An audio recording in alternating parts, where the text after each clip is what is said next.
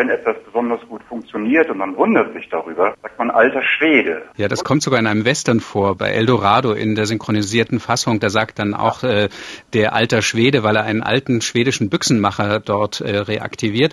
Aber daher kommt es natürlich nicht.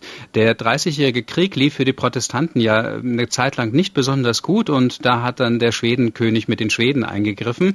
Das war für die Protestanten sehr, sehr positiv. Nach dem Ende des Krieges wurden deswegen auch verdiente schwedische Soldaten als Ausbilder vor allen Dingen in den preußischen Armeen eingestellt und man nannte diese Leute sehr respektsvoll auch alte Schweden. Und so konnte man dann auch zu einem Mann, der ein echter Mann von Schrot und Korn war, sagen, das ist ein alter Schwede oder so einfach als Lob alter Schwede. Und weil das nicht so häufig vorkam, konnte es sich dann auch als ein Ausdruck zur Überraschung ausbilden.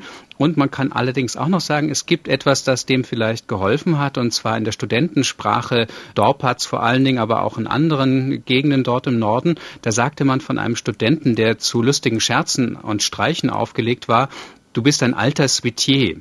Und das hieß ah. vom Suite äh, im französischen Streich, äh, das ist ein alter Streichemacher. Und Sie wissen ja vom Niederdeutschen her, ist es vom Suitje zum Suite oder zum Schweden dann gar nicht mehr weit. Und wahrscheinlich haben sich diese beiden Dinge beeinflusst, bis es eben zu unserem Lob oder Überraschungsausdruck kommen konnte, alter Schwede.